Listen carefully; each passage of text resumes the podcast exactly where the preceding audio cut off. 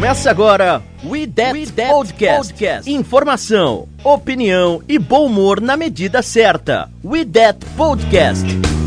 Olá, amigos. Né? Novamente, boa noite para quem, boa tarde para quem, bom dia para quem. Se você está esperando bom dia, boa tarde, boa noite, não é aqui que você vai encontrar essa semana. Estamos de volta com o nosso We That Podcast e hoje temos uma participação especial. Mas antes de chegar na nossa participação especial, vamos apresentar a galera que vai estar aqui conosco hoje. We That Escalação. Eu sou a Jéssica Laís e serei sua host aqui hoje novamente.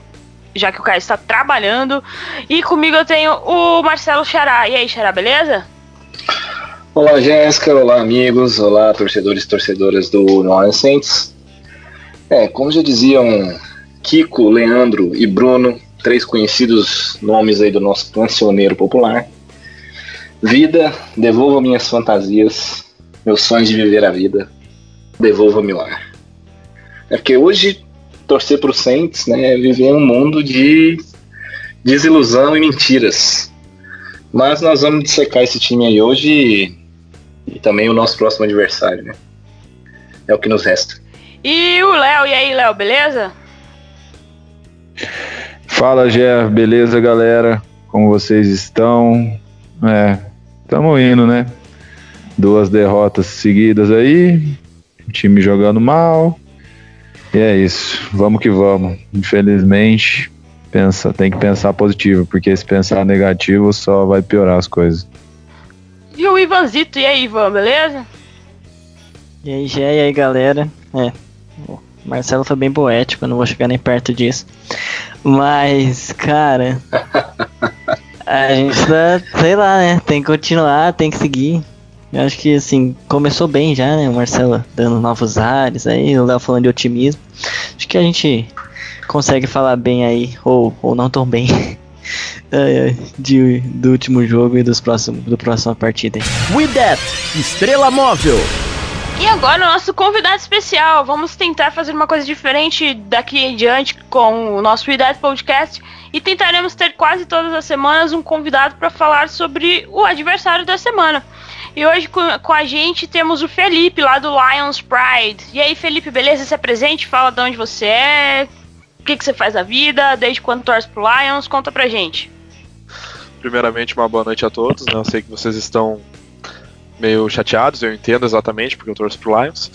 E eu, eu sou o Felipe Dalmoro, eu tenho 18 anos e eu torço pro Lions desde 2013 e jogo futebol americano aqui no Brasil desde 2015.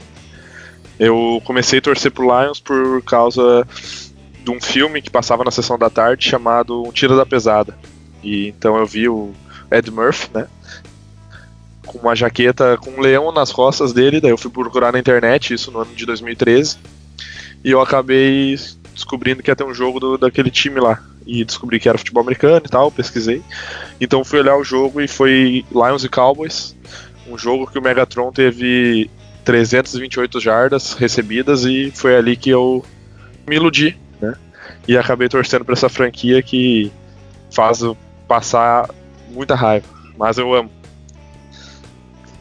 E depois o Ed Murphy só foi ladeira abaixo e, e você ficou com essa e eu fiquei com essa, aí, né, cara? essa maldição, exatamente. Mas eu acho que eu, to eu todos entendo, nós temos histórias engraçadas, né, com o futebol americano. Não sei como é que cada um de vocês conheceu e foi atrás, mas essa é a minha, né? Eu acho curiosa. Não, é sensacional. E o Pontilho da Pesada é um filme legal demais. Brincadeira. E então, filmes à parte, essa é a equipe aqui que vai tentar trazer para você um pouquinho do que foi o jogo passado do Saints, também do Lions, claro, né? Aproveitar que temos nosso convidado e que vamos falar do nosso próximo jogo. Vamos lá então, galera. Segue junto com a gente.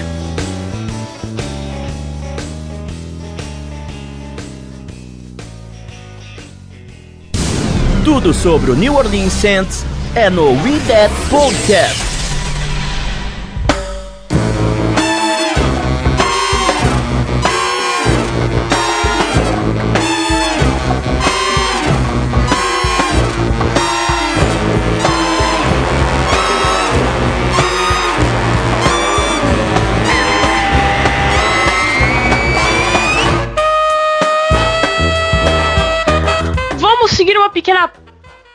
Uma pequena pautinha aqui que a gente fez.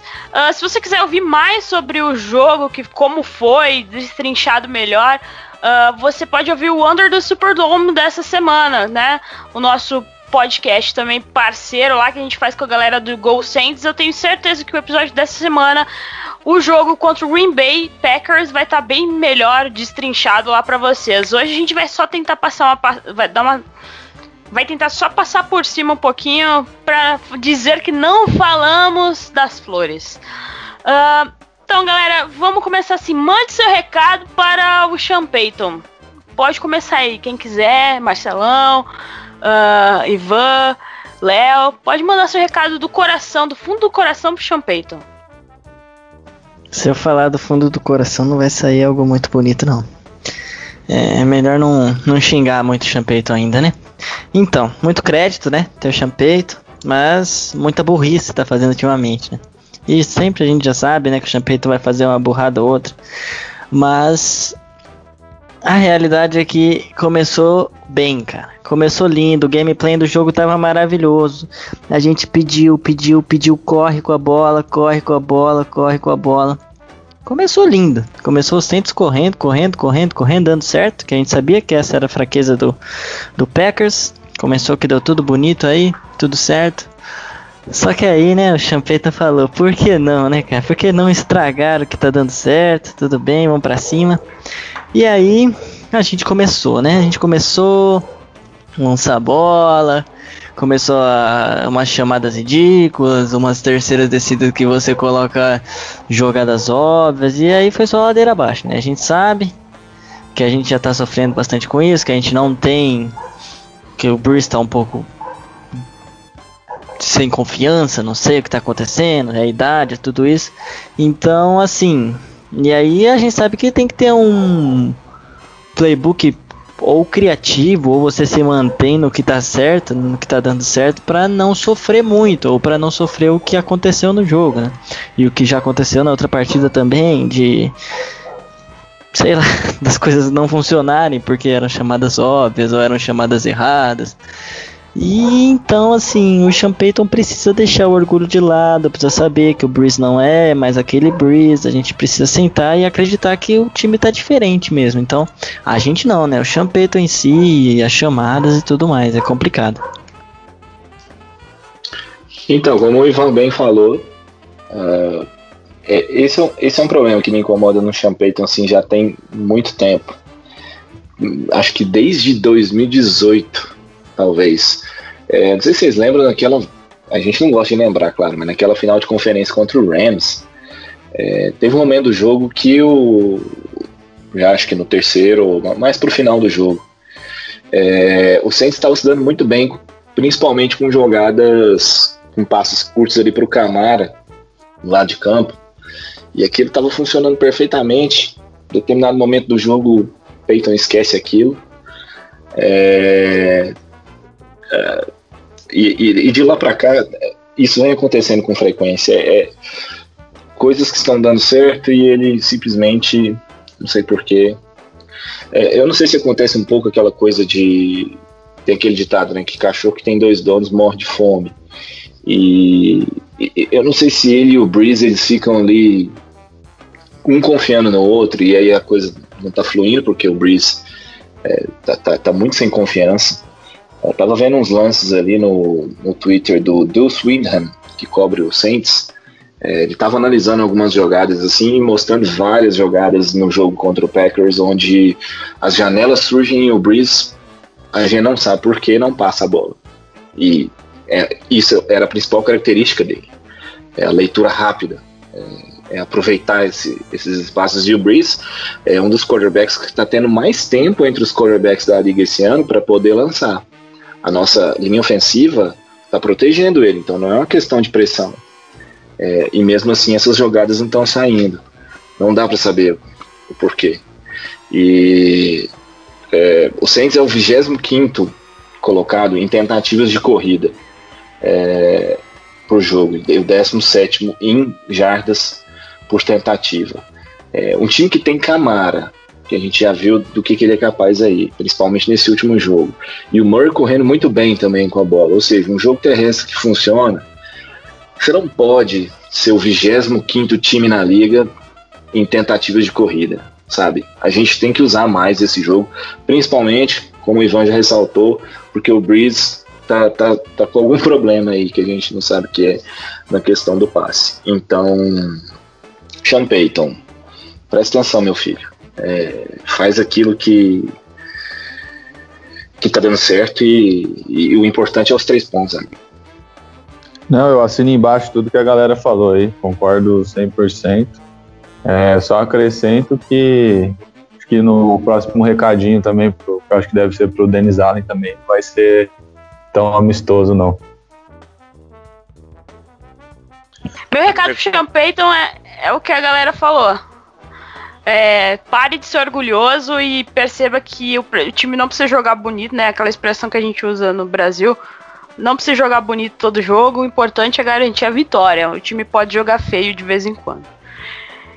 E como o Léo já puxou, manda esse recadinho pro Denis Allen. Pode mandar aí, gente. Já aproveita, vamos juntar os dois e já aproveita e manda seu recado pra defesa e pro Denis Allen. Podem começar aí.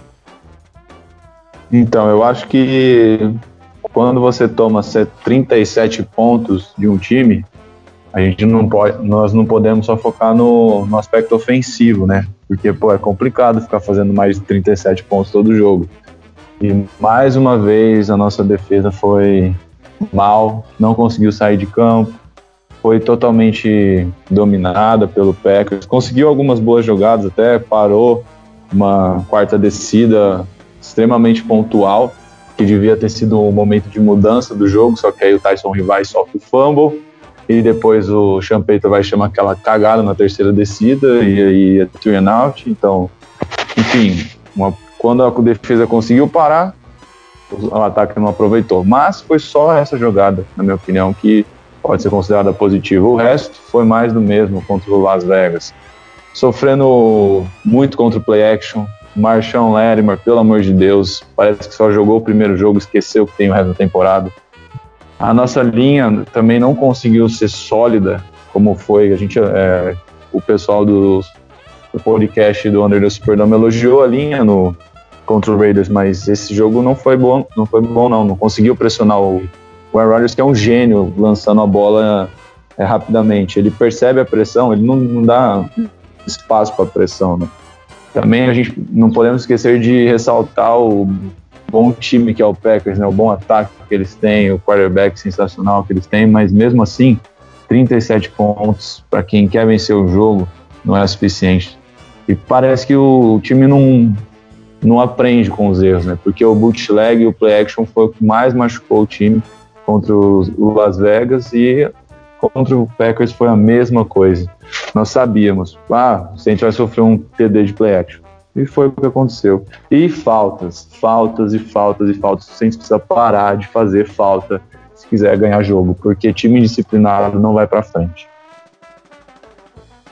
É, eu vou começar aqui com uma estatística bem interessante uh, para os adversários, no caso. Os últimos 17 drives ofensivos dos adversários contra o Saints, é, Desses 17, 8 resultaram em touchdowns, 5 em field goals, ou seja, 13 desses drives foram pontuações contra o Saints. 76% dos drives jogados contra o Saints uh, nos últimos 17 drives resultaram em pontuação. É, é, as estatísticas, então, já estão mais do que claras do que, do que esse time está.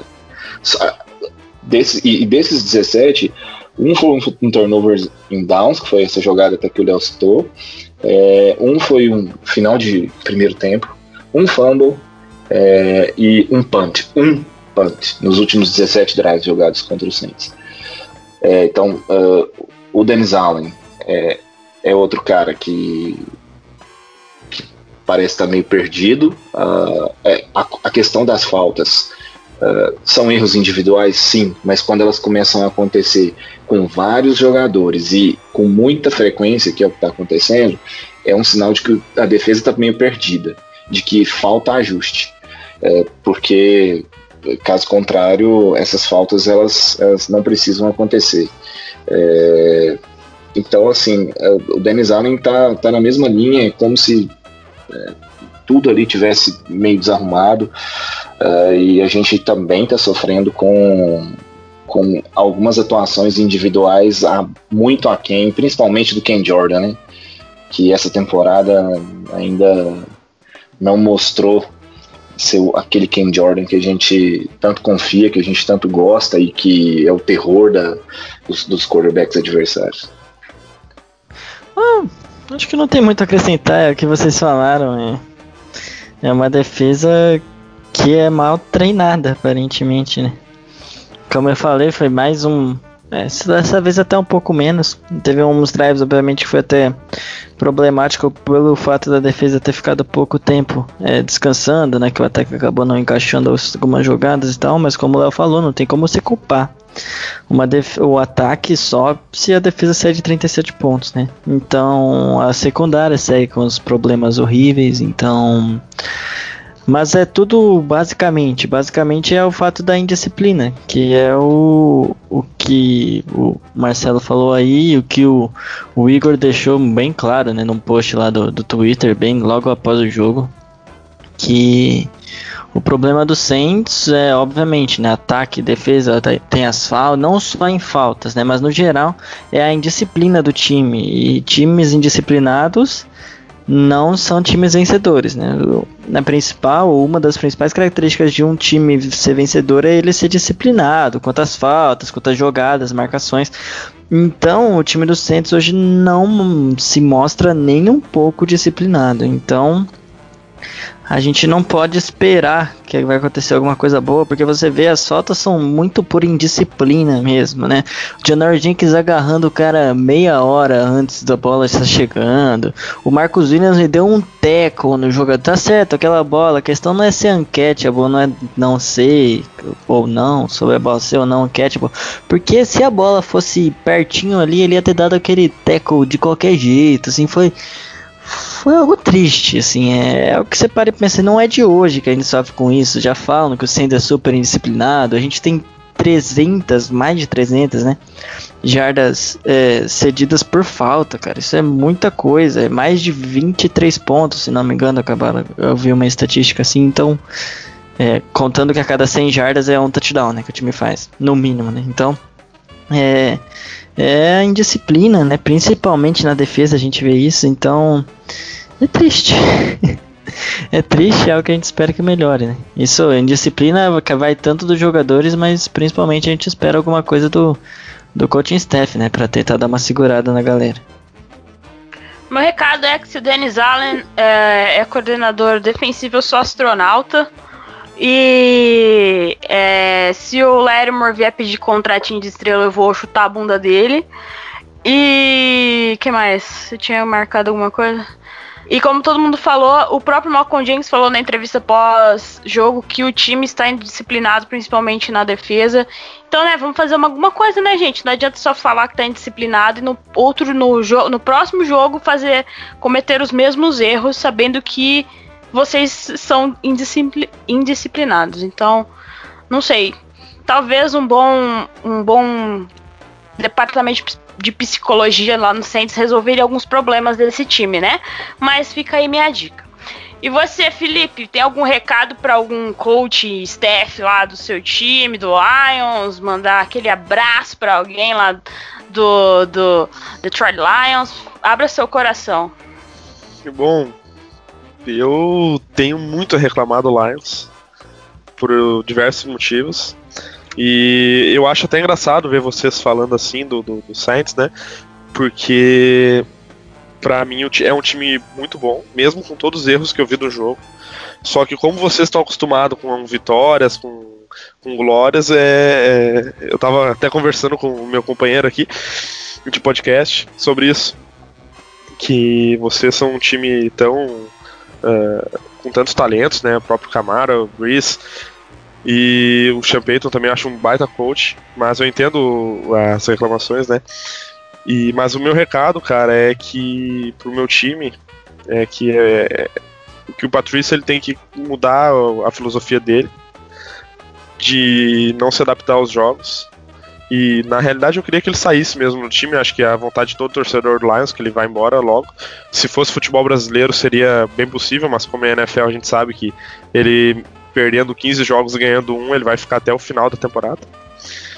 E eu queria que meu time uh, se adaptasse mais ao ataque adversário e que meu time parasse de correr com a bola pelo meio duas vezes e passar na terceira, que é só isso que o Lions faz praticamente uh, no ataque. E que quando fizer. Isso é pro nosso querido coordenador ofensivo Bevel. Quando o time fizer duas posses, não é pro time ficar correndo com a bola e matando o relógio, estando no terceiro período. É para continuar, é para tentar matar o jogo. Porque o Lions é campeão em fazer isso, de fazer duas posses de diferença e começar só correr com a bola, screen e até tomar virado, tomar um fumble, uma interceptação e perder o jogo. Mas quanto a isso que você falou de correr duas vezes e depois lançar, é pra ficar cegado, que o Saints é especialista em parar as duas primeiras descidas e ceder a terceira descida, não importa quanto for, tá? Então vai encaixar o jogo de vocês se continuar assim. Tomara, mas eu acho difícil. Não estressa, relaxa, vai dar certo. E essa foi a nossa breve análise sobre os nossos jogos, nosso jogo passado, né? O jogo passado do Lions. E assim, agora vamos para Agora vamos passar para o que interessa. E novamente nós pedimos lá no nosso grupo do Telegram dos ouvintes do IDET Podcast lá no Telegram. Se você não faz parte ainda e ouve nosso podcast e gosta, só chegar na nossa DM lá no arroba 09 pra gente mandar para você o link e você fazer parte desse grupo. E olha o privilégio que você vai ter de estar participando aqui no nosso podcast. Antes da gente ir, eu pedi, antes da gente falar, eu pedi aqui pra galera mandar as expectativas pro próximo jogo do Saints e essas foram as respostas. Vou colocar aqui para vocês. Então essa é a primeira mensagem aqui é do Rafael Viana. Abraço, Rafael, vamos ouvir aqui. Boa noite, pessoal. Então, infelizmente o trem descarregou e foi pro buraco. Estava com expectativa de 16-0, mas eu tenho até medo de falar agora o, o que eu espero. Sei lá. Já tô esperando tancar com força poder pegar o Lars esse ano que vem. Esse tá, tá bem ciente, Caramba. né? Esse é dos meus, esse é dos meus. Se eu gostei dele. Caraca. É, é bom, é bom melhor tá assim, né, do que a gente que entra no hype e cai de ponta cabeça no chão. Melhor. Não, mas é, o hype dele era o maior de todos, né? Que era 16-0, velho. É verdade. Ele foi de 16-0 pra 1-15, bem rápido. sim, É, sim. pra tancar Esse é pelo Lawrence bem rápido. Essa, essa, essa é a cara da torcida do Saints depois de três, três jogos e duas derrotas. Agora o recado do Leonardo Mendonça. Valeu, Leonardo. Abraços. Vamos ouvir aqui. Boa noite, galera. Meu nome é Leonardo, sou de Santo André, na BC Paulista e sou do, fã do Santos desde 2011. Minhas expectativas para o jogo são altas, eu espero que a defesa volte ao nível da semana 1 contra o Bucks, ainda mais contra um time que cedeu 8 sacks nos últimos dois jogos. O Cam Jordan e o Hendrickson têm tudo para ter uma boa partida. No ataque, a gente precisa voltar a correr mais com a bola e aproveitar o bom aproveitamento que o Camaro e o Murray têm tido, já que a defesa deles está cedendo mais de 70 jardas por jogo para o jogo corrido dos adversários. Valeu, Léo, mandando aí a mensagem para o Sean Payton e para o Dennis Allen, mostrando os caminhos que o Saints pode fazer. Vai dar certo? agora- Isso aí? Vai, se ele fizer se, se explorar isso aí, é vitória. Não, não adianta. Nosso corpo de LB é horrível.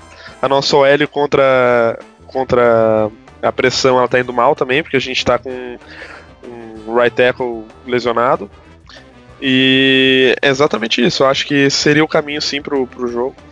Embora a nossa OL esteja, esteja jogando muito bem na questão das corridas, né? Conseguindo correr bem com a bola, como o Lions nunca fez na vida, desde que eu acompanho. Então, mas agora piorou na outra questão, mas acredito que se o Saints vir a ganhar o jogo, vai ser por esse caminho aí que ele, que ele disse no áudio. Aí, ó, nosso torcedor, é- é- todos são especialistas, né? não tem jeito. Mais que nossos. É, mais que o Denis Allen. Mas que o Dennis Allen, exatamente. O torcedor enxerga mais o jogo que o Dennis Allen. Agora temos o recado da Caroline Crisóstomo, acho que é assim que fala. Beijos, Carol, vamos ouvir aqui. Então, eu acho que a minha maior expectativa é com a defesa, né? Que ela pare de fazer faltas bobas e ceda jardas por conta disso.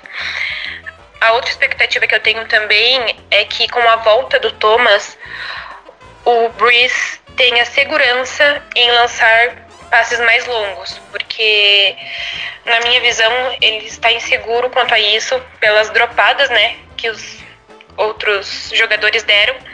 Então, eu acho que com o Thomas voltando, isso melhore e que, enfim, venham aí 40, 50 jardas de passe do Bruce.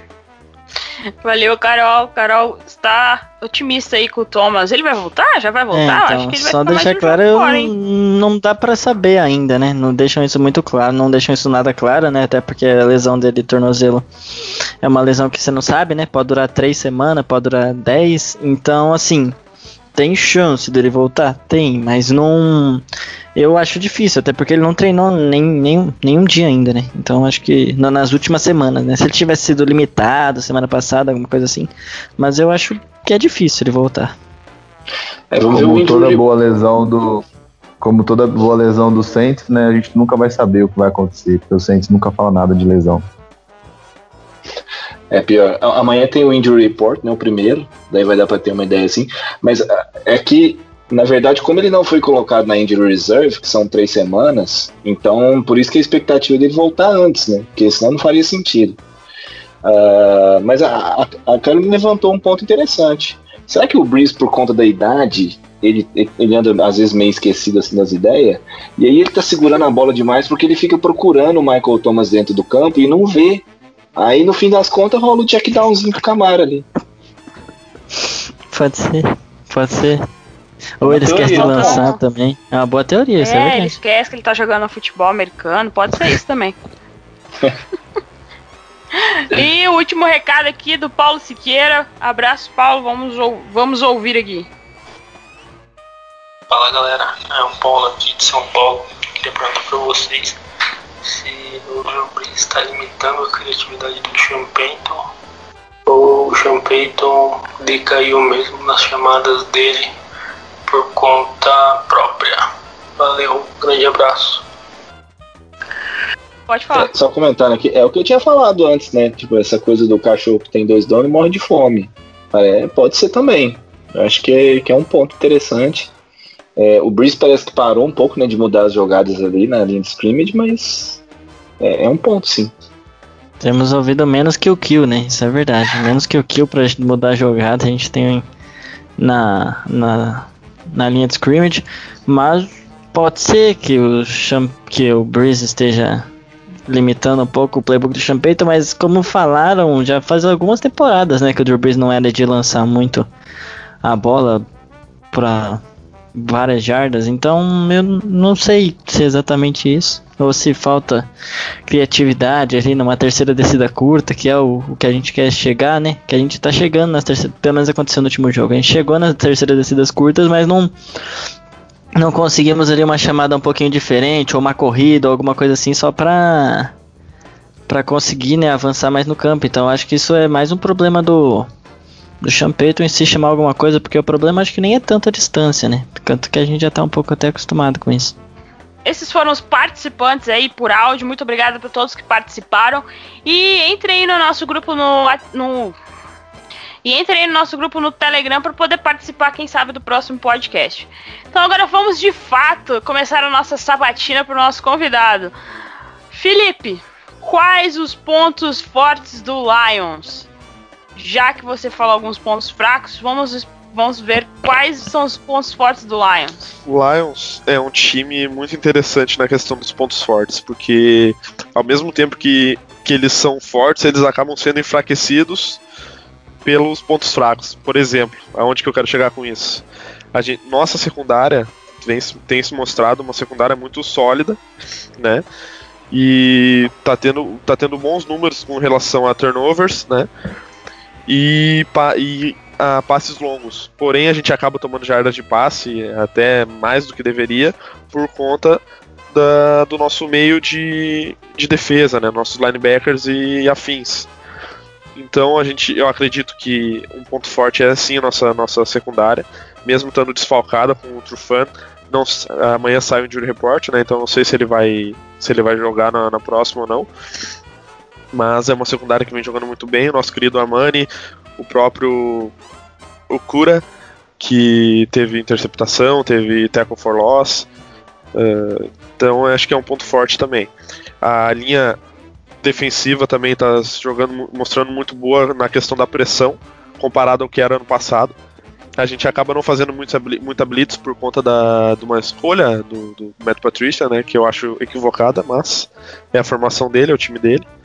E mas mesmo mandando quatro ou às vezes até três jogadores, eles estão conseguindo dar tentando dar o menos tempo possível, porque ano passado a gente tinha uma secundária boa também, e mas os outros quarterbacks tinham 4, 5, 6 segundos para lançar a bola, então não existe secundária que aguente isso, né? Porque a defesa é um cobertor curto. Ou tu tapa a cabeça ou tu tapa os pés. Então a gente tava acabando, não tava tapando nenhum dos dois. E no ataque, acredito que a, a principal a principal arma nossa na questão de passe seja o Kenny Golladay, né? Que ele é disparado o nosso melhor, melhor wide receiver. Ele voltando de lesão, né? No primeiro jogo dele na temporada, ele foi o líder de, de jardas e de recepções. Né? O Stafford gosta muito dele. Eles têm uma, uma, uma química muito boa. Também tem o TJ, que vem se mostrando esse ano forte. Todos os jogos ele teve mais de 50 jardas. Teve touchdown também. E ele é, um, ele é aquele alvo que o Golden Tate era pro Stafford há alguns anos, que era aquela bola de segurança numa terceira descida, ou numa, numa jogada que precisa da, das jardas assim, aquele passe mais curto para garantir mesmo. Também tem o Adrian Peterson, veterano de guerra, que veio aí em cima da hora pro Lions e tá sendo o nosso melhor running back. Ele já tá com mais de 200 jardas na temporada, correndo bastante, é um cara com muito vigor físico e vem chamando muito a nossa atenção também, junto, juntamente com a L na questão da corrida, né? Porque na questão da, da proteção ao quarterback tá muito mal. Como eu não sei quem foi ali que falou no, nos áudios, disse, a gente tomou 8 sacks essa temporada, o Stafford vem apanhando muito, como sempre apanhou. E aí que é esse balanço que eu disse antes, né? Que a gente acaba tendo pontos fortes e pontos fracos uh, que vão se equivalendo assim, e chega na hora a gente acaba sendo derrotado. O Ivan, que é um estudioso dos nossos adversários, Ivan, pode, pode começar seu debate com o Felipe. Comentei com ele antes, então assim, eu, nossa, já tenho uma folha quase escrita aqui do Lions, né, que eu vou fazer a matéria depois analisando eles. Mas o que eu quero saber, cara, é que eu vejo, eu analiso o Lions, né? Eu pego assim, eu vejo, nossa, Matthew Stafford, né? O QB que, pô, tá, eu achei ele até um pouco subestimado, ele veio com uma baita expectativa, mas sei lá, ele é um bom QB, é um ótimo QB na realidade, só que parece que falta alguma coisa para ele despontar assim. Ele tem ótimos wide receivers. O ataque do Lions agora que vai ter jogo terrestre também, né? Sofria bastante com o jogo terrestre, agora tá tendo. O, na defesa também, como você falou, tem uma boa linha defensiva. Tem um. Apesar de não ter um, um corpo de linebackers muito bom, que o Saints já sofreu bastante com isso antigamente.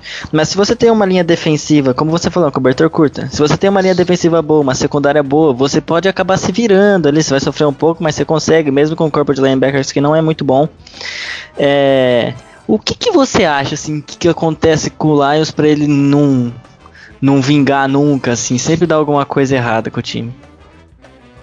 Cara, tem o, grande problema tático do Lions, para mim, é as chamadas e é a formação que o Lions joga. O Lions joga numa formação 4-3, né?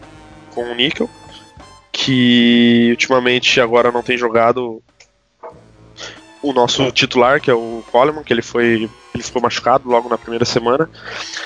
E a gente acaba jogando com três uh, DLs de origem, né? E um LB fazendo a função de, de Joker ali, né? Que a gente chama de, de, de Buck, como pode se dizer.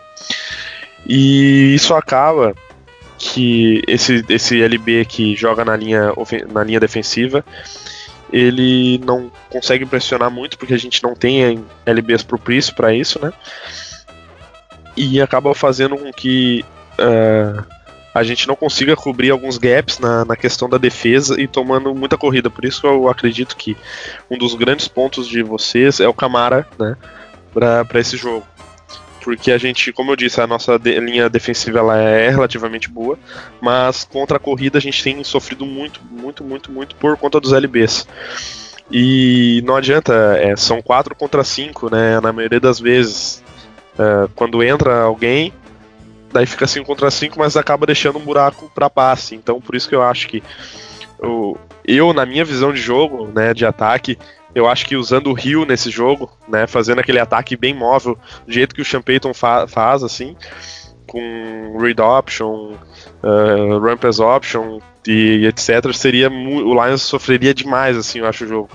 Eu gosto desse tipo de ataque, acho que o, que o problema do Lions é normalmente contra isso mas pelo fato do Breeze na carreira dele inteira, né, ter apresentado sempre uma leitura rápida e passes bons passes curtos, eu acredito que também possa ser interessante, né?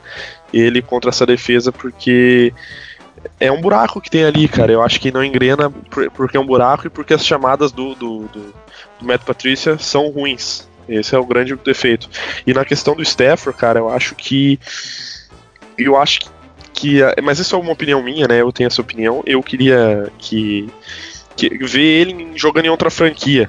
Eu acho ele muito bom, não queria que, pensando como torcedor do Lions, eu não, nunca queria que ele saísse do time. Mas pensando na, na, na, questão dele, eu acho que ele tá um pouco saturado já de Detroit, né? Porque ele tá aí a vida inteira dele e o time não vai para frente. Ele não consegue ter. Quando ele chegou em playoff, ele não tinha um time competitivo para jogar. Um ano que ele chegou, ele tinha, mas a gente foi roubado contra o Cowboys.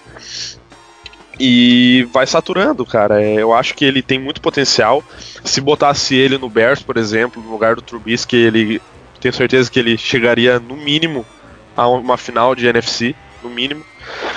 Mas o problema às vezes é, é o peso nas costas, é o tempo que tu tá ali, vai saturando, vai vendo as derrotas e, e sabe, também Sim. o ataque é, é complicado essa questão aí, mas é é, uma, é mais um ambiente, assim, eu acho que pesa nessa questão aí. O Matthew Stafford, assim, é, eu, eu me aproveito do Matthew Stafford ser um pouco questionado.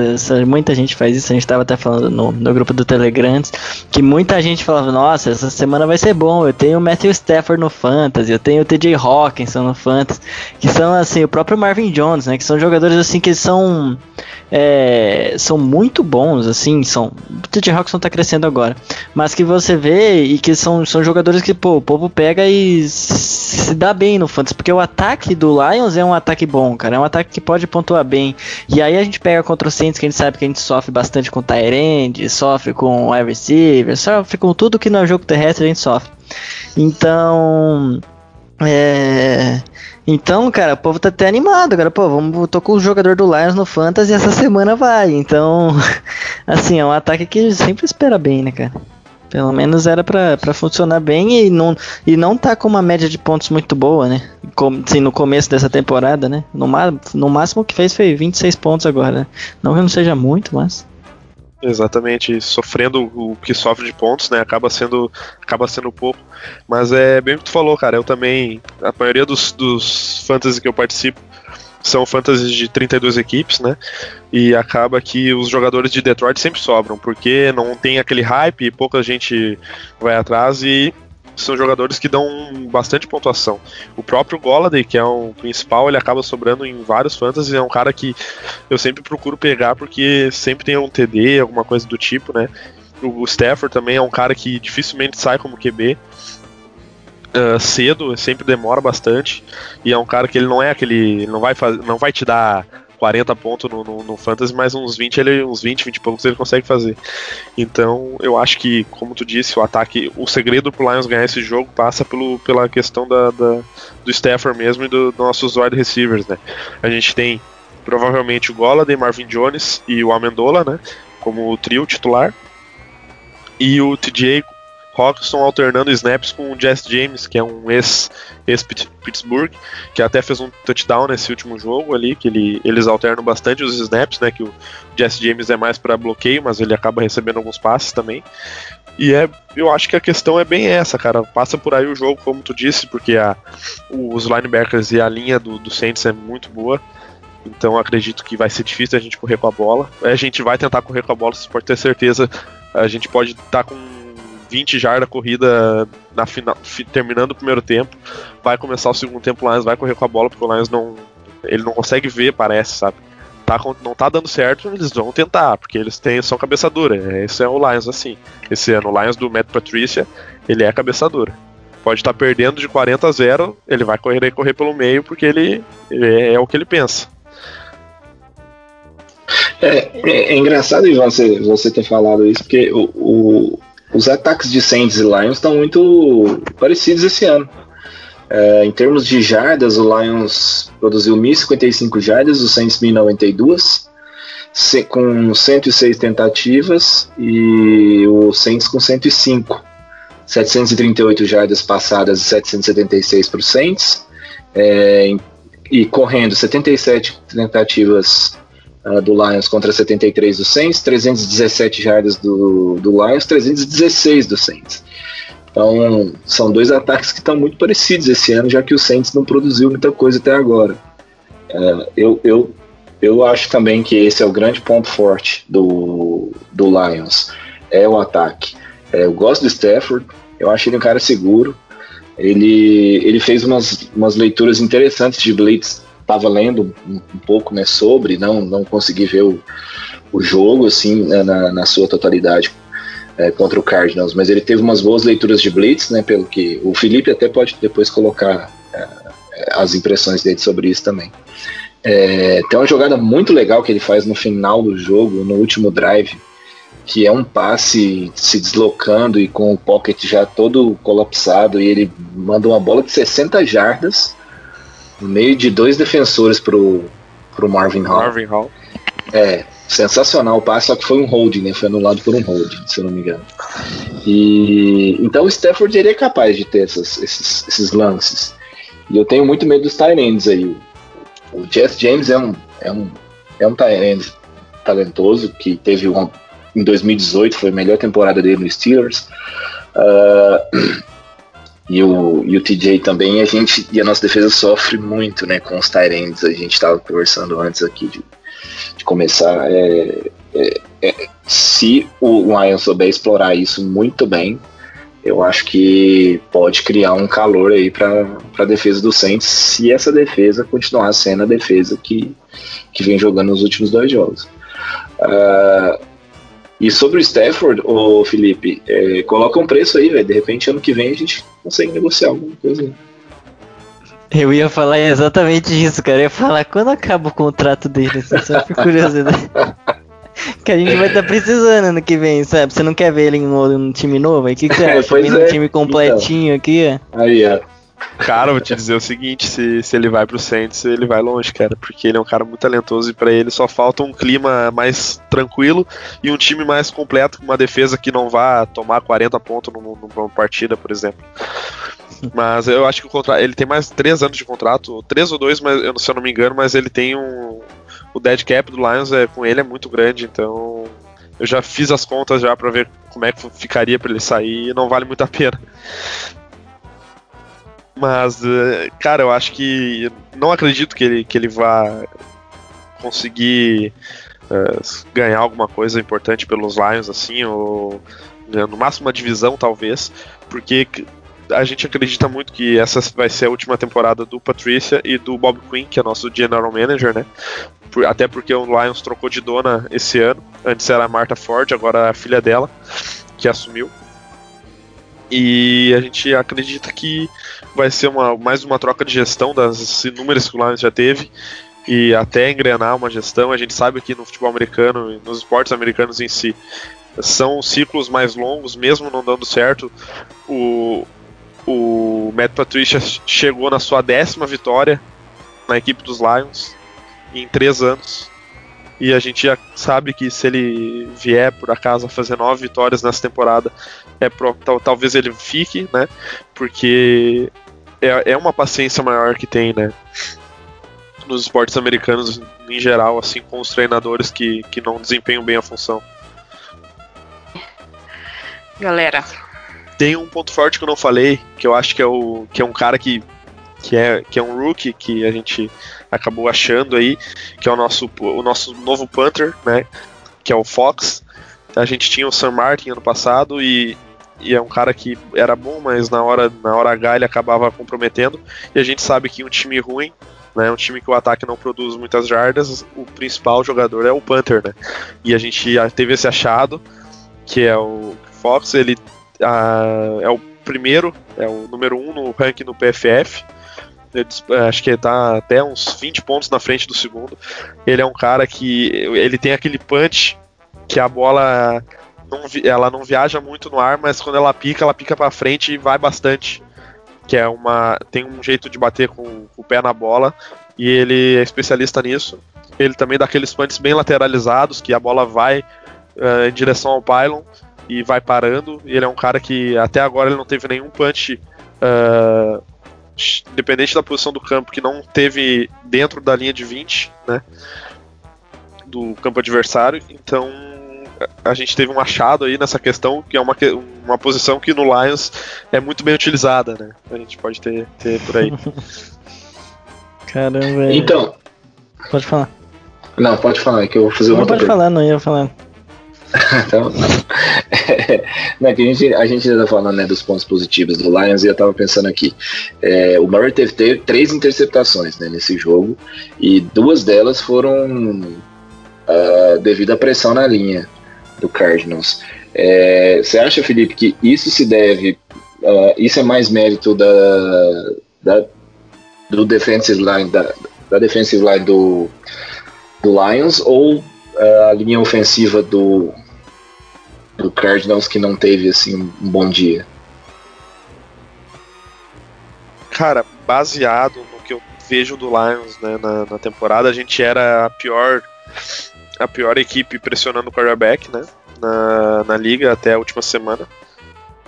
E é, é, contra o Aaron Rodgers ele, ele teve todo o tempo do mundo, a gente não conseguiu Uh, não é que a gente não conseguiu, contra o Bears a gente acabou não mandando blitz, não pressionando o quarterback, porque a gente, eu acho, acredito que o time estava com medo muito do jogo corrido e estava jogando no, numa marcação, marcando, fechando o gap, né? A gente, a gente fala ali, eles estavam fazendo um gap count e não pressionavam o quarterback. quando pressionavam, teve sec, teve Trubisky mandando a bola longe, porque ele é, ele é muito limitado.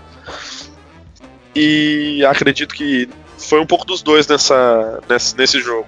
Um pouco da, da OL do, do, dos Cardinals não ser uma OL de tanta qualidade assim. E porque teve um, uma, um pouco uma mudança de, de filosofia no, no jogo, na questão do Lions, por conta mesmo da OL, assim, que a gente pôde ver que o time pressionou mais, pelo fato do, do Kyler Murray ser, ele é um bom quarterback, mas ele tem aquele problema também com a questão da, da altura, que não é um cara muito alto e às vezes ele tem dificuldade para encontrar alguns recebedores.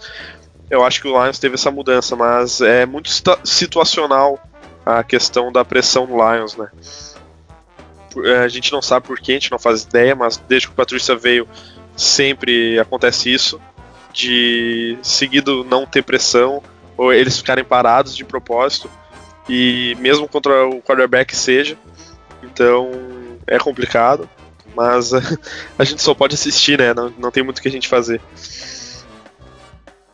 Então, né, cara, porque eu acho que se você você tem dar um jeito de conseguir pelo menos incomodar o Drew Brees, né? Porque assim, por mais que o ele esteja, não esteja num bom ano e tudo mais, tá? Eu acho que se você der tempo, por mais que, que a nossa área está tendo tempo, né? Mas ele tá sentindo, quando ele se sente um pouco pressionado, ele tá soltando a bola. Mas se você enfrenta o Saints, eu acho que você não consegue fazer pressão, o Breeze tá... É, se ele não se afobar, muito e gostar se afobando. E conseguir fazer umas duas, três leituras ali, ou duas, né? Acho que já é o suficiente. É, eu acho que vai acabar ficando complicado o jogo para vocês, mas não por passes longos, sabe? Mas ele pode encontrar alguém ali no médio, curto e aí é o, o suficiente, né, para conseguir avançando no campo. Eu acho que vai, vai, vai ser uma parte interessante do jogo essa, esse confronto da DL de vocês contra a nossa OL. Porque. Do front seven, sim, né? Porque pelo fato de vocês estarem mal contra o jogo terrestre, então Eu espero muito que o Saints continue o gameplay do jogo passado, continue correndo. Eu ia até falar isso, é verdade. Eu acho que o jogo tem que ser basicamente o que foi esse jogo do, do, do Saints contra o Packers, para os dois times. O Saints tem que manter o gameplay e correr com a bola para conseguir né, é, aproveitar essa parte fraca do Lions, né? Só para falar que eu tinha anotado aqui, o Lions no front seven, é, no front seven sim, né? O Lions é o trigésimo time, o, o antepenúltimo, um dos piores da liga em jardas terrestres. A média é de 172 jardas por jogo, que é muita, muita, muita, muita coisa. Eu lembro que foram 168 só para Aaron Jones, né? Na semana Exato na semana 2. Então, assim, eu acho que pro Saints é isso. A gente tem que correr com a bola. E se o Bruce continuar nesses passos curtos, então o Saints não vai precisar mudar muita coisa. E o Lions aparentemente vai ter que fazer o que o Packers fez, né? Porque o Lions vai tentar impor o jogo terrestre não vai funcionar, eu já adianto, tá? É porque a defesa do Saints, ela para o jogo terrestre, isso sim, eu já eu sempre fiquei desconfiado de falar isso, mas hoje eu tenho certeza de falar que vai ser difícil colocar o jogo terrestre contra o Saints. E vocês vão ter que utilizar o ponto mais forte do ataque de vocês, que é o jogo aéreo, para conseguir se manter em campo, né? E não se manter em campo igual você falou que tenta se impor aí depois que tá ganhando o jogo correndo com a bola. Espero que espero que isso aconteça, né? Mas assim, vendo como torcedor do Lions, espero que você o jogo para vocês é, é mesmo é meio não abdicar do jogo terrestre, mas focar bem mais no jogo aéreo. E é basicamente o que aconteceu no jogo passado, né? O Packers focou no jogo aéreo, tacou meio que o foda-se pro jogo terrestre ali depois que começou a não funcionar. E assim conseguiu manter o centro fora de campo e eu acho que essa é a chave, é vocês assistirem bastante esse último jogo. Aproveitar da nossa secundária que tá uma merda. E aí acho que o jogo pode ficar bem interessante. Bem como tu falou, cara, eu acho que vai ser muito difícil da gente ganhar esse jogo por conta exatamente disso. O que é? O Saints tem, corre muito bem com a bola, né? O Camara, assim como o Aaron Jones, eu acho que são dois grandes running backs da liga. E a gente tem muita dificuldade em saber o que fazer. Se o Breeze entrar no jogo, né, de conseguir fazer leitura rápida e conseguir passar a bola rápido, provavelmente o time vai começar a mandar blitz em cima dele, ou manda, tentar pressionar ele, e vai abrir espaços para corrida e para passes curtos. E se uh, ele não conseguir fazer isso, provavelmente o Lions vai, se ele começar a errar passes ou a, secunda, ou a secundária os LB estiver bem, muito bem no jogo, provavelmente o Lions vai fazer um uma contenção de gap, né? Para tentar parar a corrida do Saints, porque foi o que aconteceu com o Packers, né? O Lions entrou para parar o Aaron Jones, começou a parar, começou a parar, daí eles falaram: não, vamos começar a passar a bola então. E daí o Aaron, Rodgers, o Aaron Rodgers tinha 3, 4, 5 segundos para passar a bola e ele acabou com o jogo. Eu acho que provavelmente a gente vai entrar com um plano de tentar parar a corrida para ver como é que o Breeze vai se comportar com o tempo e uma liberdade para ele poder fazer as coisas. Se ele tiver uma noite ruim dele, eu acho que a gente vai manter nisso o jogo inteiro, porque não dá para abrir tantos passos para um time que corre bem com a bola, né?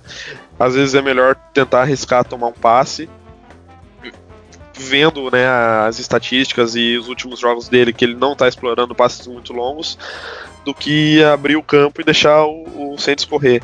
Por isso que eu acho que acaba sendo um jogo muito interessante. E tu disse também na questão do ataque. Acho muito difícil a gente conseguir correr com a bola, mas eu tenho certeza que a gente vai tentar correr com a bola, porque o Lions é um time inexplicável em algumas coisas assim, de, de escolhas de game plan, principalmente do ataque. Mas se a gente uh, passar a bola mais e tacar o foda-se pra corrida, né? Eu acredito que seja um ponto para talvez tentar ganhar, mas eu acho que o principal para nós vir a ganhar esse jogo passa mais pela defesa, pela nossa defesa, do que pelo ataque. Né? Uh, já falamos um pouco aí, né, dos pontos baixos do Lion. Uh, tem mais algum dos pontos fracos do Lions que você gostaria de destacar, Felipe? Ivan também, galera, Léo, Marcelo. Acho que a galera falou muito bem. O Felipe, o Ivan e o Xará já falaram bem, pra, é, falaram com qualidade do que podemos esperar desse duelo de Saints e Lions, né? E vale ressaltar que, querendo ou não, o Lions vem de uma vitória e o Saints vem de uma derrota, né? Então, teoricamente, a confiança vai estar mais pro lado deles do que pro nosso. Claro que tem todas essas questões que eles falaram, mas a gente também não pode esquecer de que ganhar dá confiança e perder as coisas vão, o, o buraco vai afundando cada vez mais. Né? Isso aí pode ser um ponto também que nós podemos ficar de olho. É, eu diria também que o, o Lions tem uma eficiência baixa também na red zone, né?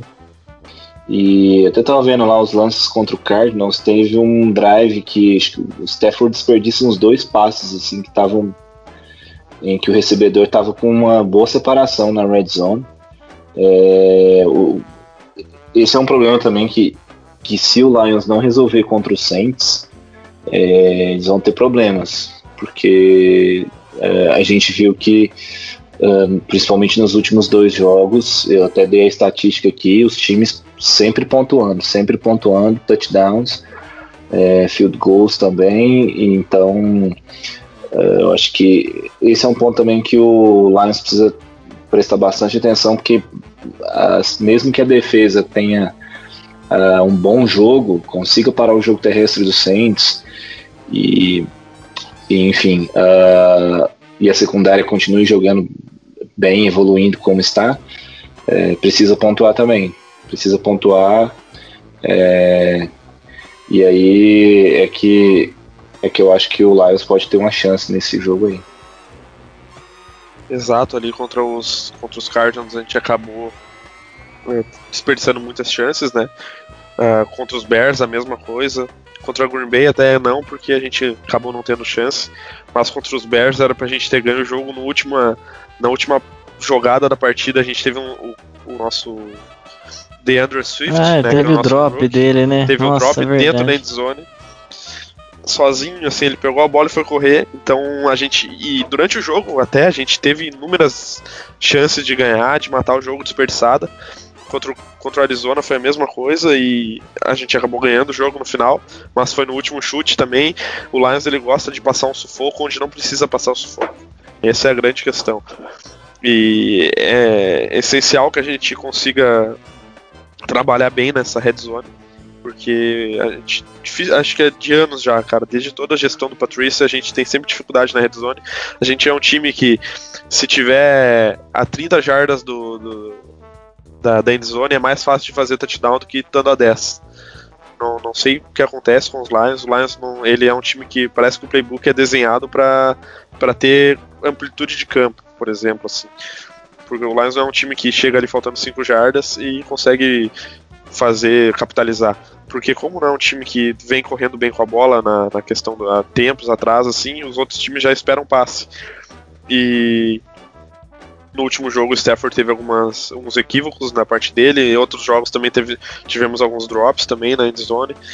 Então é uma boa questão levantada e acho que passa por isso também, porque não adianta a defesa segurar e chegar lá na hora o ataque só fizer field goal. Então é uma boa, uma boa, um bom aspecto e também é essencial cuidar das faltas, né?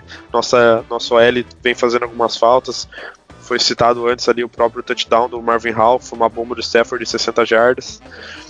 E ele acabou tendo uma falta do Vaitai, né, que é o nosso nossa principal contratação na OL, que veio de, de, de Filadélfia. E veio, tava vindo de lesão também, foi a primeira partida dele, até tem esse, esse, esse crédito aí, porque ele tava com lesão no joelho, se não me engano. E é complicado, né? uh, esse tipo de lesão, ainda mais pro L, que a, to a, toda a base do L tá ali. Mas tem que é essencial cuidar com essas faltas, porque se a gente tivesse perdido, seria muito, muito falado em cima disso, porque foi na, no, no final, na finaleira ali na hora de, de virar o jogo. Né? Eu acho engraçado só, né? Esse, mas mais um momento talvez é por ser o Lions, exatamente o que você falou. Você chega na red zone, cara, você tem o Hawkinson jogando bem. Você pensa nos alvos de Red Zone. Você tem o Golladay e você tem o Marvin Jones, que são ótimos wide receivers e são wide receivers altos, cara. Você pensa, pô, você tem o prato cheio da Red Zone, cara. Como que não funciona, né? É estranho isso. É, cara, é, é, é, realmente estranho, porque normalmente na red zone, eu não sei porquê, não sei se é mais uma questão de filosofia do Bevel, que o Bevel é o coordenador do fatídico passe na linha de Majarda do Seahawks, né? Ele, ele tem mania de passar para running back ou para ele dificilmente tu vê a jogada desenhar, a jogada dele na red zone é sempre desenhada para alguém. O passe é, as, as rotas são pré-definidas para aquele jogador estar tá livre. Então, independente dele tá, se ele tiver bem marcado ou não, se ele tiver livre ou não, o passe vai ser nele. Como foi pro DeAndre Swift naquele última, naquela última jogada que ele acabou do, dropando, né? Como foi pro também no jogo contra o Bears que teve o touchdown do TJ Hawkinson, que ele teve uma jogada exatamente assim. Foram duas rotas cruzadas e ele recebeu no meio delas, praticamente sozinho, usando a envergadura dele. Mas é muito comum na red zone ter passes para os running backs, para o Tyrant ou então para o Amendola, né, que é o nosso wide receiver no slot, né, que normalmente recebe esses passes. Por exemplo, no último jogo, quem recebeu um passe desse foi o Jesse James, né, o nosso Tyrant, mas a gente teve bastante desperdício, a própria aquela jogada ali que o Stafford levou dois passes, né, um era para o TJ, outro para o Amendola, os dois passes lançados acima, e tinha janela, né? Era possível a recepção. Então, eu até fiquei irritado com o Stafford na hora. Já xinguei. Eu também fiquei, eu tava vendo o jogo, eu fiquei irritado que eu tinha ele no Fantasy. Tava torcendo pra ele É, eu tenho ele no Fantasy também. É. E, mas o que mais me irritou foi aquela falta lá, cara. Aquela falta de passe de 60 jardas, 60 jardas pra ele, mais o TD, né? Ia ser uma pontuação muito grande no Fantasy. É, mas. É, mas, é, por isso que eu não sei vocês, mas eu jogo Fantasy acho magnífico Fantasy, porque pro, pro torcedor de um time ruim, às vezes o, o que dá graça na temporada é Fantasy e aposta, né? O time acaba dificultando um pouco a torcida, então eu sou assim, pra, eu aposto às vezes e às vezes jogo Fantasy sempre, né? Mas pra, pra desopilar um pouco a mente, pra olhar os jogos com mais, mais vontade de olhar, assim, com mais emoção, né? Certeza. Olha aí, torcedor e torcedora do Saints aí a dica aí pra 2021, hein? dica do Felipe aí, quentíssima. O cara pode falar com propriedade, né? De um time que nunca ganhou a divisão, nunca, eu nunca vi ganhar um jogo de playoff, né? E acho difícil que algum torcedor do Lions no Brasil tenha visto o Lions ganhar um jogo de playoff, porque todos que eu conheço são dos anos 2000 em diante, no mínimo. Então é um pessoal que sofre com tranquilidade, assim, um pessoal que, que é sofredor por, porque gosta.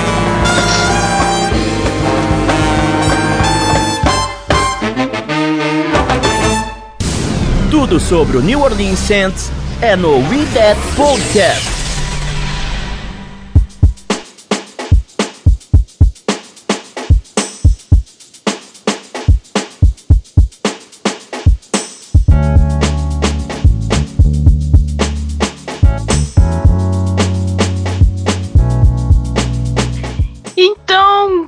Depois de tudo isso dito, tudo isso analisado, o que podemos esperar do confronto New Orleans Saints at, the, at Detroit Lions?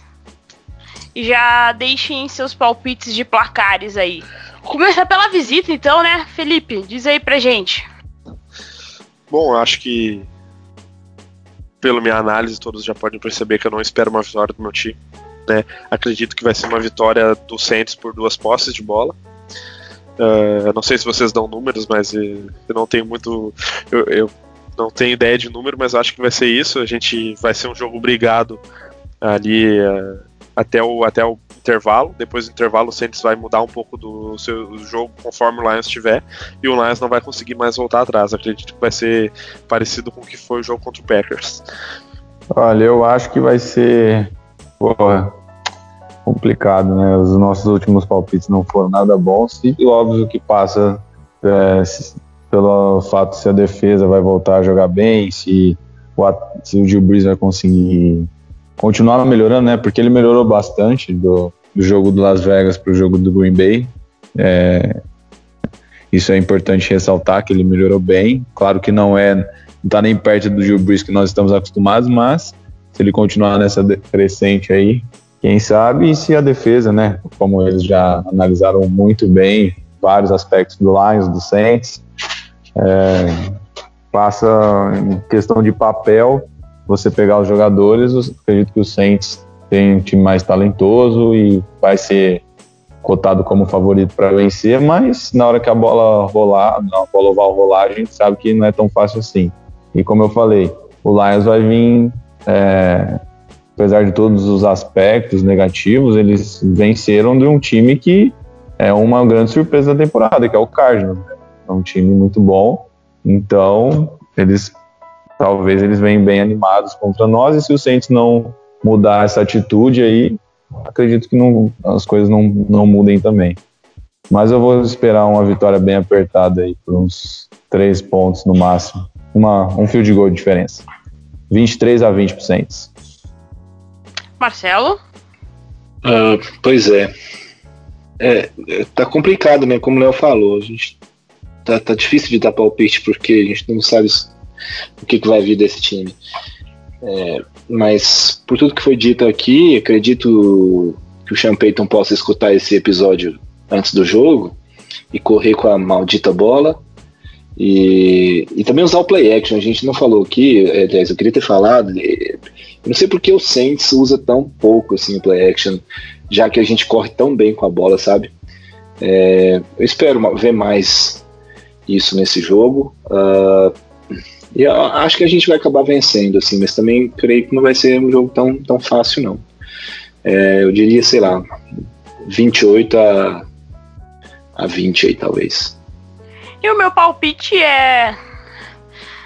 Ai, uma bomba vai cair lá no estádio e não vai terminar o jogo. É, eu acho que Saints ganha, né? Eu queria ser otimista, mas não sei. Mas eu acho que vai ganhar no, na sofrência, na sofrência, no, sof, no sofrimento. Ah, 27 a 27 a a 19 pro Saints. Fica aí meu palpite. Se ninguém tiver mais Oi? Ah, eu não falei o meu, só pra colocar aqui. Já falei muito, né, hoje, então só vou colocar o palpite em si. Eu acho que vai ah, ser isso, mal, a gente vai. Esqueci, achei que você tinha falado. Pode falar. Não tem problema, gente. Até porque eu já falei bastante. Mas é só pra colocar assim, eu acho que eu vejo o Saints ganhando por placar bem apertado mesmo. Eu colocaria um 28 a 24, 27 a 24.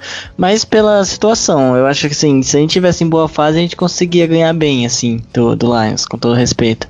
Mas como as coisas estão difíceis, eu acho que vai. Se for pra gente sair do buraco, a gente vai sair aos pouquinhos. Então a gente vai sofrer, vai ganhar aí no máximo por uma posse de bola aí. O, Felipe foi bem pessimista quanto ao time dele, ele percebe que a gente é sempre pessimista Saints, mas a gente coloca a vitória. Então a gente, a gente, é pessimista na hora de falar do time, xinga, xinga, na hora de aposta a gente é tonto e vai lá aposta que o Saints ganha. Mas é isso. Então é, tomara que a gente ganhe aí, mas acho que vai ser sofrido. Se ninguém tem mais nada a dizer sobre Lions, sobre Saints, podemos encerrar por aqui. Senhores, tudo certo? Podemos encerrar? Vambora. Então vambora. Então, primeiro agradecer a visita. Felipe, muito obrigado por participar. Descobrir qualquer coisa, tá convidadíssimo para voltar quando puder aqui no Saints Brasil, no nosso IDED Podcast. Manda um abraço para todo mundo lá do Lions Pride uh, por ter aceitado o convite e tudo mais. E faça seu merchan aí de onde as pessoas te acham, etc. Eu que agradeço o convite, é sempre uma honra estar participando de, de outros podcasts, né, fazendo essa, essa collab, conhecendo pessoas novas também. Uh, gostei muito de vocês, das opiniões, bastante sensatos, né? E espero que seja um bom jogo. Uh, vocês podem encontrar uh, tanto eu quanto o podcast pelas arrobas Lions Pride Brasil, que é a do podcast, e eu também faço parte do Lions Mil Grau, né? Que é um Twitter mais zoeiro, mais diferenciado, porque para torcer pro Lions tem que ser assim, não dá para levar muito a sério, senão estraga dia, estraga a vida. que, tri... que tristeza, é, tá parecendo um torcedor de Saints nesse, nesse ano. Ivan, obrigado aí pela participação, abraço, manda um abraço para quem você quiser. Valeu, Jé, valeu, galera. Valeu aí, Felipe, por ter topado. Legal, cara, né? Muito legal essa nossa ideia. Acho que achei que correu bem, né? Deu tudo certo. Espero que vocês estão ouvindo também tenham gostado. Que tenhamos, né? Mais aí. Mais adversários, né? Adversários, mas não inimigos. Aqui pra gente. É, pra gente discutir, pra falar dos jogos. Acho que é legal pra quem tá ouvindo, né? Tem uma opinião diferente, uma opinião mais de quem acompanha. Mas é isso aí. Valeu, galera. Léo, muito obrigada. Abraços. Valeu, galera. Valeu, Gé. Valeu, Felipe aí. Sensacional essa ideia nossa. Agrega muito pro podcast, porque tira um pouco da nossa visão corneta e clubista para uma visão diferente de quem está lá do outro lado que vai nós vamos enfrentar. Valeu. Semana que vem estamos de volta. Na, mesmo se perder, nós vamos voltar, né? Porque a gente é idiota, né? A gente gosta disso, então vamos que vamos. Um abraço, valeu. Xará. Valeu, Jéssica, valeu, Léo, Ivan e Felipe.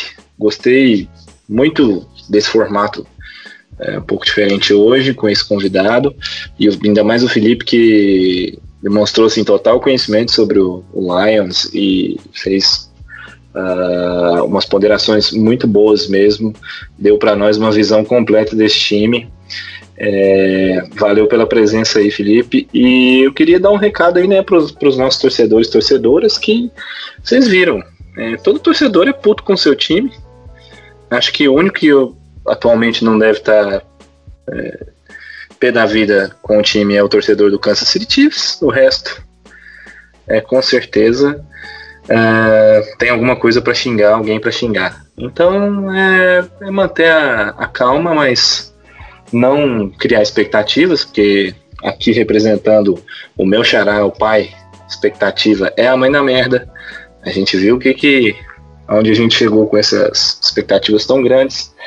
E mas tem esperança de que esse time possa fazer jus aos talentos que ali estão e, e também pensar positivo, porque esse aqui poderia ser um podcast sobre o Falcons. Então, tudo tem seu lado Deus bom. Deus me livre. Nossa, você imagina isso? Quer dizer, nem imagina isso, né? Pois é, tudo tem seu lado bom, Ivanzito. A gente tem que pensar que a gente não toma virada todo jogo, né? Você tem, tem que zoar o Falcons, é verdade, a gente não zoou o Falcons, cara. O Falcons tomou outra virada. Esse tio é uma merda, cara. O Falcons é uma piada incrível. Toma Atlanta Falcons, continue sempre sendo você, Atlanta Falcons. É lindo, cara. Fica Dan Quinn. Fica Dan Quinn. Virou um Fica verbo, aí. né? Falconizar. Tomar Falconizar virada no, já... no final. Desculpa, Léo, te cortei. Pode falar de novo. Não, que é, virou um verbo, né? Dicionário brasileiro, falconizar. Tomar uma virada no final. Já é padrão. Os caras estão dando aula já na FIA de EAD já. Tá, tem na plataforma lá, atlantafalcons.com, como falconizar. Lá. Escreve lá no curso online, arrasta para cima aí para saber como quantificar. Não, já, não arrasta vou... pra cima não, que aqui não tem link do Falcons não, velho. Aqui nós não vamos compartilhar link do Falcons, não. Quem quiser que digita no Google lá. É, eu vou fazer uma petição pro dicionário Aurélio, né, para cá, para para a instituição aí responsável pela língua portuguesa para colocar falconizar no nosso dicionário. Porque se você fala falconizar, ele pode servir para qualquer modalidade esportiva, tanto para o futebol americano quanto para o futebol, né, uh, basquete, temos vários exemplos aí que a galera no Twitter tava usando falconizar quando um time entregava uma vitória que era certa. Nunca mude a tanta Falcons, fica Dan Quinn, o povo de Nova Orleans te ama, fica aí para sempre em Atlanta, trazendo alegria para nós. Como eu digo no Twitter sempre, o Saints pode decepcionar às vezes seu torcedor, mas o Falcons sempre nos traz alegria desde aquele fatídico Super Bowl do 28 a 3. Uh, e com esses recados aí, com o convidado aqui presente, eu agradeço a você que nos ouviu até agora. Uh, mande seus recadinhos aí nas nossas redes sociais, que são as seguintes: arroba Brasil09 no Twitter, estamos sempre por lá. Uh, e agora em dia de jogo, mais ainda, eu tô deixando o Igor em dia de jogo lá, porque ele tá sendo mais razoável do que eu no, no, no, no Twitter em dia de jogo. Mas se a gente tiver que cornetar, a gente vai cornetar. Se tiver que elogiar, a gente vai elogiar, porque nós somos torcedores e não jornalistas isentos. Uh, desculpa aí, galera. E também pode mandar seu recadinho lá no Mundo Rudete no Instagram, estamos por lá quase todos os dias também, postando coisas sobre os Saints. E, óbvio, o nosso site, mundorudet.wordpress.com. Temos notícias quase diárias sobre os Saints em português para você, torcedor. E se você quiser entrar no nosso grupo do Telegram, você que está ouvindo o nosso podcast, é só chegar na nossa DM do Twitter que te enviamos o link para participar. Beijão para todo mundo lá do, do do nosso grupo ouvintes do Ideia Podcast no Telegram pra galera que mandou recado. Uh, beijo pras gurias lá do Flor do Superdome. Sigam as gurias no Twitter também. Uh, e pras gurias lá da nossa, do nosso grupo no WhatsApp, só para gurias que torcem para o Saints. Melhor grupo que eu tenho na minha lista. E ficamos por aqui. Espero que vocês tenham curtido e até a próxima.